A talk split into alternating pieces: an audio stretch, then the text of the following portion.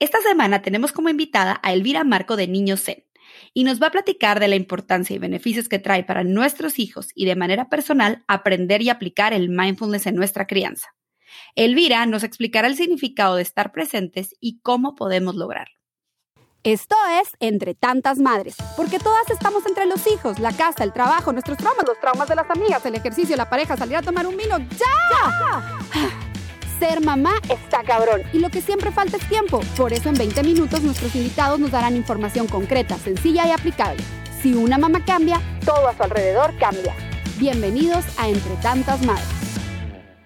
Bienvenidos una semana más a Entre Tantas Madres. Eh, estamos esta vez con este nuevo formato que ya este, que estamos empezando a implementar, que son episodios dobles sobre un mismo tema, en donde la primera parte va a ser, digamos, la parte teórica, la parte emocional, psicológica, y después la siguiente parte, que sería la siguiente semana, vamos a, a ver la parte práctica, cómo lo podemos aplicar en nuestra vida diaria. Entonces, para el tema de hoy, que es mindfulness, este, eh, como herramienta de crianza, tenemos como invitada a Elvira Marco, alias Baba Zen, para quien sigue Niño Zen, puede, pueden ver ahí por qué le llaman así. Ha sido por 30 años maestra de inglés de niños de primaria y actualmente dirige el programa Niño Zen. Bienvenida, Elvira, ¿cómo estás?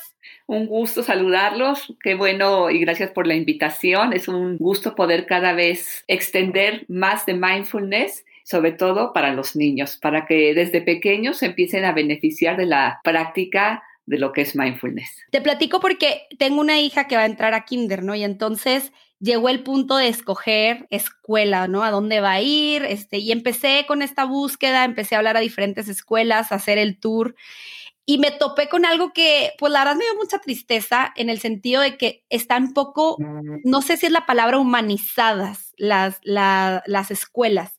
Este, todos me hablaban de nivel académico, me hablaban de asistencia, me hablaban de en qué eh, índice están durante, dentro del estado de la escuela, pero nadie me decía, mm, me importa tu hijo, me importa la mente de tu hijo, el estrés, me importa sus emociones, eh, me importa, eh, pues sí, esta parte más humana, ¿no? Y entonces pues la verdad sí regresé como que con el corazón roto de cada una de estas escuelas y decía, no es posible que estemos educando de esta manera y que de verdad no nos importe. O sea, creo que no, no, sabemos la importancia que tiene educar en conjunto, ¿no? Educar más para eh, el ser que para ser. No sé si, si va por ahí. Entonces, por eso, Elvira, dije, tenemos que hablar de esto porque creo que las mamás se los vamos a tener que enseñar, porque no quiero decir no hay ninguna escuela, porque obviamente ha de haber alguna, pero en la mayoría puedo decirte que al menos en mi experiencia no lo hay. Qué interesante lo que te cuestionas, porque como tú dices, muchas mamás no se lo cuestionan.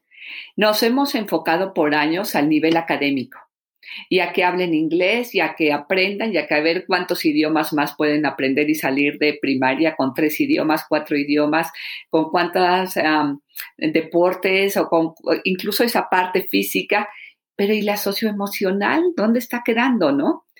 Y bueno, quiero decirte que aquí en México la SEP sí ya tiene un programa donde están pidiendo que se desarrolle la parte socioemocional, eh, que es algo que a mí cuando llegó, nosotros en la escuela donde yo trabajaba ya lo hacíamos afortunadamente, pero pues qué padre cuando veo el contenido, aunque no soy maestra de español, pero lo conozco, veo el contenido porque lo aplicamos no con la regularidad que se debería, porque es una, esta, la habilidad socioemocional es para todos los días y en todo momento.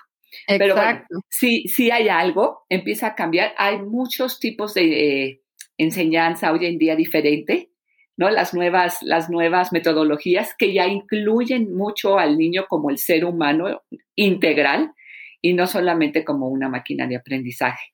Entonces, padrísimo que tú ya te lo cuestionaste. Yo siendo maestra, hace 12 años empiezo a meditar y empiezo a, traerlo al salón de clases, pues a como creo, ¿no? Es muy distinto un adulto a un niño.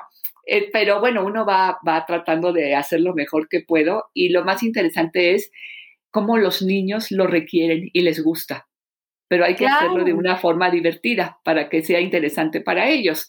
Los tiempos, todo lo tienes que ir ajustando, ¿no? Y tuve la suerte que pues más adelante eh, nos llegó un curso de Conscious Discipline que empieza a hablar de respiraciones para tranquilizarte y empieza a hablar de momentos de conexión y empieza a hablar de rincones y empieza a hablar de que la labor como como maestro y como padre es siempre mantener a nuestros niños seguros y hacérselos saber para que ellos puedan tener esta como respiro de tranquilidad, de saber por qué hacemos las cosas, ¿no?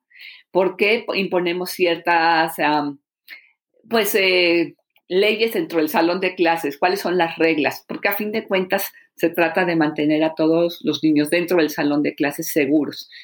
Y entonces eh, lo empiezo a integrar con lo que yo sé y con lo que me están enseñando y quiero decir que el salón de clases se transforma. Los niños ansían poder hablar de sus emociones. Y fíjate cómo como padre no siempre te han enseñado qué hacer, qué hacer cuando tu hijo está triste, qué hacer cuando tu hijo tiene miedo, qué hacer cuando tu hijo te hace un berrinche.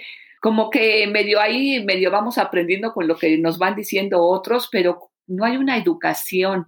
Hoy en día ya hay cada vez más la crianza respetuosa, muchas otras este, eh, disciplina con amor y demás que nos han ido acercando a tener más conexión, porque a fin de cuentas mindfulness es estar presente, es darte cuenta. Eh, viene de la palabra tibetano drempa, que significa recordar. ¿Y qué estamos recordando? Recordar estar presentes. Y los niños están presentes. Si tú te fijas que tienes niños chiquitos, ellos están presentes. Cuando juegan, juegan. Cuando comen, comen. Cuando eh, avientan la pelota, están ahí. Cuando hacen el berrinche, hacen el berrinche. O sea, ellos están presentes, pero no, sabes, no tienen la conciencia para darse cuenta. Nada más están porque es la naturaleza de un niño. Y eso es lo interesante de trabajar con ellos desde tan pequeñitos desde los dos años, con, jugando, con actividades cortas y hacer que los niños lo integren a su vida. Si van creciendo, pero van saben respirar y lo vas ido tú modelando en los momentos difíciles, cuando tenemos emociones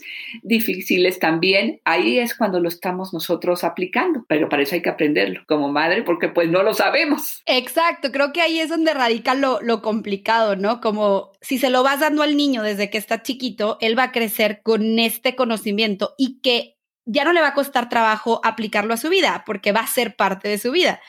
Pero a nosotros no nos tocó, a nosotros no nos lo enseñaron y, nosotros estamos ahora en un punto de adultos de decir, necesito aprenderlo para poder pasárselo a mi hijo, ¿no? Creo que ahí es donde viene el, lo, lo, difícil, por así decirlo, ¿verdad? Pues mira, una vez que ya platicamos que, que sí es eh, fundamental en la crianza, que sí se puede, que primero tenemos que aprender por nosotros los adultos. El niño ya lo tiene, pero el adulto muchas veces es el más desbordado ante cualquier emoción difícil de nuestros niños, que no le llamamos ni malas ni buenas porque pues todas las emociones son necesarias. Pero los niños que viven eh, con un cerebro inmaduro, ¿no? Que, bueno, incluso algunos adultos, pero que en realidad su cerebro sí no se ha acabado de desarrollar. Entonces, muchas de sus, de sus reacciones vienen de, de la parte del cerebro reptiliano, que tiene tres funciones, ¿no? Es la de el cerebro más primitivo, o me paralizo, o corro, o ataco. Y de ahí vienen muchas reacciones de nuestros niños. Si nosotros como adultos podemos entender que cuando el niño tiene hambre, tiene sueño, que necesita un cambio de pañal, está incómodo, si ya es más grande, está sucio, no ha comido, eh, o incluso ha habido un límite que no se ha podido poner bien porque se ha roto constantemente y el niño aprendió, no porque el niño esté mal, sino porque nosotros los adultos no se lo subimos poner bien. Entonces él llora porque sabe que así lo obtiene, ¿no? Entonces cuando eh, eh, todas estas son las causas por las que un niño puede experimentar una emoción difícil. Y nosotros nos enfocamos en el momento, en el grito, en el enojo, pero no estamos viendo lo que hay abajo. Eso nada más es la punta del iceberg. Lo que hay abajo es lo grande. Y si pudiéramos ir más a fondo para entender a este chiquito, pues podríamos también nosotros aportar una actitud mindfulness, ¿no? Primero yo me calmo, para poder acompañar al otro. Como en el avión, primero tú te pones la mascarilla para ayudar al de al lado.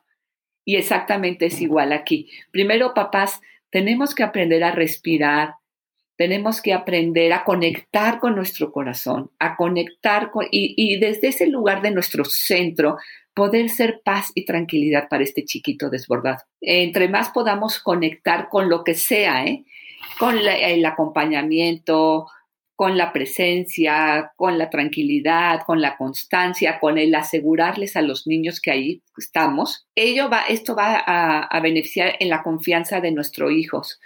Ellos eh, crecen como, como niños con más seguridad en sí mismos, eh, capaces de autorregularse, que es mucho de lo que da mindfulness. Bueno, y los beneficios de mindfulness son muchísimos, ¿no? Porque también ellos al, al poder conectar de esta forma, sus periodos de atención son, son más altos, pueden estar eh, pues más atentos a lo que están aprendiendo, pueden ser más empáticos con el otro porque han aprendido a sentir ¿no? y a conectar con los sentimientos. Eh, han aprendido a autorregulación porque han aprendido cómo ellos se pueden tranquilizar. Entonces, las, las herramientas, digo, las, los beneficios son muchísimos y lo aplican en todo porque mindfulness lo aplicas cuando estás tranquilo, cuando haces una actividad al aire libre, cuando vas en el coche, cuando platicas, cuando comes. Es traerlo a todos los momentos del día mientras estás activo o no. A la hora de ir a dormir, un niño que ha podido llevar un, día pues tranquilo, un día en conexión, ¿no? Y todos nos desbordamos, ¿no? Eh, tenemos que entender que el que no lo logremos siempre no quiere decir fracaso, al contrario, quiere decir nueva oportunidad para intentarlo. Y los niños son expertos en darnos nuevas oportunidades para volverlo a intentar. Hoy aprendí esto, pero hoy no me salió porque me faltó, claro, no estamos acostumbrados. Me faltó haber hecho esto. Ok, no te preocupes, tu hijo te va a dar otra oportunidad. Entre más pequeños, más oportunidades. No lo vamos a llamar que mal se porta. ¿Cuántas, más bien lo vamos a llamar, cuántas oportunidades me da mi hijo para practicar con él y conmigo mismo? Claro, este, y, y esto que dijiste ahorita, y, y se me hace padre aclararlo, porque siento que mucha gente cuando escucha la palabra mindfulness, y inmediatamente se brinca a yoga o se brinca a meditación. Entonces siempre sentimos que el mindfulness es eso y me gustó mucho ahorita esto, esto final que estás comentando, que el mindfulness es diario, mientras vas en el carro, mientras vas en la naturaleza, mientras es estar, ¿no? Es, es, no, no es una práctica que digas todos los días me levanto y medito cinco minutos. Claro, eh, son herramientas, pero la práctica del mindfulness la podemos lograr diariamente, ¿no? En todos los momentos. Incluso fíjate cómo la mente, eh, que siempre está turbulenta y siempre nos está atropellando, porque es, el ruido incesante de la mente es tremendo, ¿no? Y, lo peor es que ni siquiera nos damos cuenta. Sí. Está esa voz constante hablando y, y entonces vas tú también, pues diciendo cosas de las que luego te arrepientes. Mindfulness nos ayuda, y esto es más como adulto, cuando tú puedes sentarte, como dices, cinco minutos, a que esa mente se aquiete, a que ese ruido se empiece como a, como nubes, ¿no? Que se empiezan a alejar. Entonces, tu habilidad consiste en verlas pasar las nubes llenas de ruido y tú volver al momento presente. Y para eso nos ayuda mucho la respiración. Los niños no necesitan tanto porque ellos no tienen esta mente como la nuestra tan llena de, ¿no? De que, habla y habla y habla y habla, así que le llaman la mente de chango, que no para. Ellos todavía no están ahí, por eso ellos nada más es traerlos al momento presente con actividades muy sencillas, con respiraciones a los niños y van creciendo ellos como escuchándose, no, no, se van dando cuenta de este ruido, pero en realidad antes de que ocurra, no como nosotros, que el ruido ya lo tenemos ¿no? Que es incesante el ruido. Ese ya lo tenemos como adultos. ¿Qué haces con él para que baje? Ese es el secreto de mindfulness. Esa es la, esa es la parte difícil. Y mira, te voy a platicar algo que me pasó. Este, yo te tenía que mandar el guion de, de, este, de este programa, ¿no? Y estábamos, y tuve esos momentos así que pareciera de película, de guion de película que alguien lo escribió. Estaba con mis hijos y, ya era en la noche y yo ya lo, ya lo que quería era dormirlos porque yo tenía que ponerme a, a, enviarte el guion, ¿no? Y entonces de repente me dice, mamá, vamos a ver las estrellas. Se me hizo hermoso porque como de película, vamos a ver las estrellas, mamá, ¿no? O sea, nada más los niños se les ocurren esas cosas tan románticas, ¿no? Y entonces híjole, pues la verdad sí tuve como esa cosita de, no, yo en mi mente dije, yo ya los tengo que empillamar y a dormir. Y dije, no, a ver, cálmate, ¿no? O sea, ellos te están regalando este momento y te están pidiendo estar en este momento con ellos, te están viendo que les pongas una cobija y se acuesten a ver el cielo, o sea, aprovechalo, ¿no? No, esto no va a ser para toda la vida.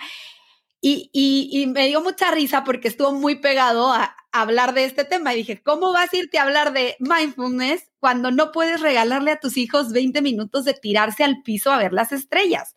Dáselos, ni modo, o sea, el guion pues va a tener que esperar porque ellos te están regalando este momento. Y, y entonces me, me, dio, me dio risa, ¿no? Que ahora sí que el destino me puso así como, como en el camino eh, para entender más de lo que hoy quería platicar contigo. Y, me hizo mucho, y, ahorita tú lo has dicho varias veces, estar presentes, pero ¿qué es estar presentes, Elvira? ¿Cómo, le explicamos a una mamá o como esto que me pasó con las estrellas, estar presentes? ¿Qué es? Fíjate cómo tú estuviste presente para escuchar a tu hijo. Él ya estaba presente. Nada más tú te tuviste que dar el permiso de estar presente y valorar y poner en una balanza que era más importante. Si el guion que a fin de cuentas podía esperar o ese momento presente. Es una habilidad que vas a ir fortaleciendo, ¿no? Y vas a ir mejorando. Pero es el parar para conectar. Entonces, muchas veces la respiración nos ayuda porque es siempre algo a la mano que tenemos. Paras, observas, sientes y eliges. Ese es el eje mindfulness. Y cuando tú puedes hacer eso varias veces al día, estás haciendo varios momentos mindfulness durante el día pueden hacer su técnica, ¿no? Yo tenía un maestro que me dijo, siete veces al día busca grietas en donde quieras. Y, de verdad, son siete momentos de volver al presente. Y se me olvida buscar las siete grietas. Eso quiere decir que estoy totalmente alejada del presente. Digo, estamos hablando de crianza, pero digo, híjole, eso de parar, respirar, eh, hoy está con mi esposo, ¿no? O sea, ¿cuántas veces nada más eh, digo, me, declaro culpable, o sea, nada más volteo y digo lo que escupo, lo que viene a mi, de mi boca, de mi mente, en lugar de, a ver, para, tranquila y, y, luego ya respondes, ¿no? O sea, como regresa al, al momento, no nada más al, a, la locura, como dices tú, al chango que tenemos adentro de la cabeza. Y aparte luego, ¿cómo se lo pedimos a los niños, no? O sea, es difícil. Oye, Elvira, pero una cosa, aquí papás que nos van a estar escuchando que todo el día trabajan, ¿no? Tienen todo el día súper ocupado, se despiertan 5 de la mañana y no paran hasta las 7 de la tarde, que llegan a la casa y luego bañar niños. Entonces nos escuchan y dicen, ay, no, pues qué padre, ¿verdad? Pero yo no tengo tiempo para esto. O sea, esto suena muy bonito, muy fantasioso, pero yo voy a mil por hora y no tengo un momento de parar. Entonces, ¿qué les dirías a ellos? O sea, mira, yo a ellos y a todos nosotros diría, paremos nosotros y respiremos tres, tres, tres veces conscientemente. Paremos. Si lo, te acuerdas de hacerlo siete veces en el día, maravilloso. Porque cuando tú aprendes y fortaleces el músculo de darte cuenta, esos minutos ya son, se va haciendo cada vez más fácil lograrlos, esos siete, siete veces de respirar tres veces. Y, y luego lo extrañas, y luego quieres cinco, y luego quieres diez. Entonces todo se trata de hacernos un compromiso. Yo tengo, bueno, entre las actividades de niños en unas etiquetas que pegamos en ciertas partes, ¿no? Las puedes tener en tu espejo, la puedes tener en tu coche y nada más dice respira. Entonces, no tiene que ver con el tiempo, tiene que ver con el darte cuenta, con el recordar estar presente. Pues se nos está acabando el tiempo de este primer episodio. Este, lo bueno es que tenemos un segundo que ahí es donde nos vas a enseñar ahora sí cómo lo hacemos, ¿no? Cómo lo llevamos a cabo. Ya platicamos de la importancia que tiene hacer esto. Pero quisiera una frase que obviamente no es mía, la encontré en, ahora eh, buscando más información sobre ese tema y decía que el mindfulness eh, nos ayuda a llevar una crianza más relajada, disfrutable y consciente. Se me hizo muy bonito, se me hizo muy padre esta, esta frase y decía que si nos enfocábamos en nosotros, íbamos a transformarlos a ellos. Entonces creo que al final de cuentas este podcast va un poquito a eso, ¿no? Que cambiar nosotros para para lograr un cambio en ellos. Este, pero algo que nos quieras decir al final, Elvira, algo que nos llevemos el día de hoy antes de pasar al siguiente, a la siguiente semana, a lo práctico. Bueno, me encanta tu frase porque es justo lo que te pasó a ti con las estrellas, ¿verdad? Más relajada, más presente, más todo. Y, y si algo les quisiera decir es que ustedes sean el ejemplo de lo que quieren ver en sus hijos. Tenemos que aprender nosotros, papás, para poder enseñar a los niños. Cada, cada invitado que he tenido, de alguna manera, dice esto. Entonces creo que papás nos están diciendo algo, el universo, y es, tenemos que cambiar nosotros, tenemos que aprender nosotros para que nuestros niños, este, pues realmente sean el futuro, ¿no? En, verdad. Exacto. Más conectados, ¿no? ¿Cuántos niños no ven una hormiga y la aplastan? Totalmente desconectados. Exacto, no, no, tenemos que hacer un cambio y pues ni modo, empiece nosotros. Elvira, ¿dónde te encuentran? Este, ¿cuáles son tus redes sociales? Estamos en Instagram principalmente como Ninos Zen, porque no está la ñ, entonces es Ninos Zen y en Facebook y estamos diariamente compartiendo actividades para ayudarlos, actividades fáciles, actividades que los van a ayudar a estar presentes, a poder aplicar mindfulness en la vida de ustedes y de sus hijos.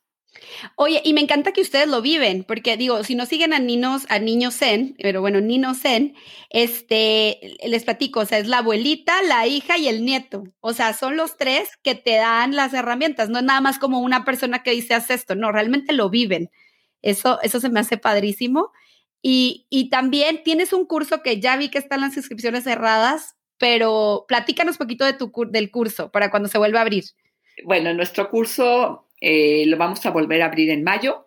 Es un curso de cinco sesiones que las puedes tomar en vivo o las puedes escuchar la grabación, donde les hablamos de, pues, de mindfulness, de ejercicios mindfulness, mindfulness en alimentación, rituales para conectar, eh, mindfulness en acción. Tenemos eh, que encontrando paz y claridad, el trabajo con emociones, cómo ayudar a nuestros hijos en esos momentos devociones desbordadas y eh, cada módulo viene acompañado de una meditación especial para niños, corta, porque sabemos que los tiempos de ellos y de atención son cortos, y vienen con material recomendado y con un manual. Entonces es un curso que se queda en plataforma por un año para que ustedes lo puedan ir haciendo a su tiempo y el manual es descargable, lo pueden imprimir y tenerlo con ustedes para siempre. Ay, qué padrísimo. Pues ahí tienen otra herramienta que se abre en mayo para que, para que podamos lograr este mindfulness. Y pues Elvira, muchas gracias por estar con nosotros esta semana y te veo la siguiente, ahora sí con la parte práctica. Muchísimas gracias. gracias. Gracias a ti, gracias a tu público. Buenas tardes. Gracias por habernos acompañado una semana más en Entre Tantas Madres. Fue un gusto estar con ustedes. No olviden seguirnos en nuestras redes sociales, escribirnos y compartir nuestros episodios. Recuerden que si una mamá cambia, todo a su alrededor cambia.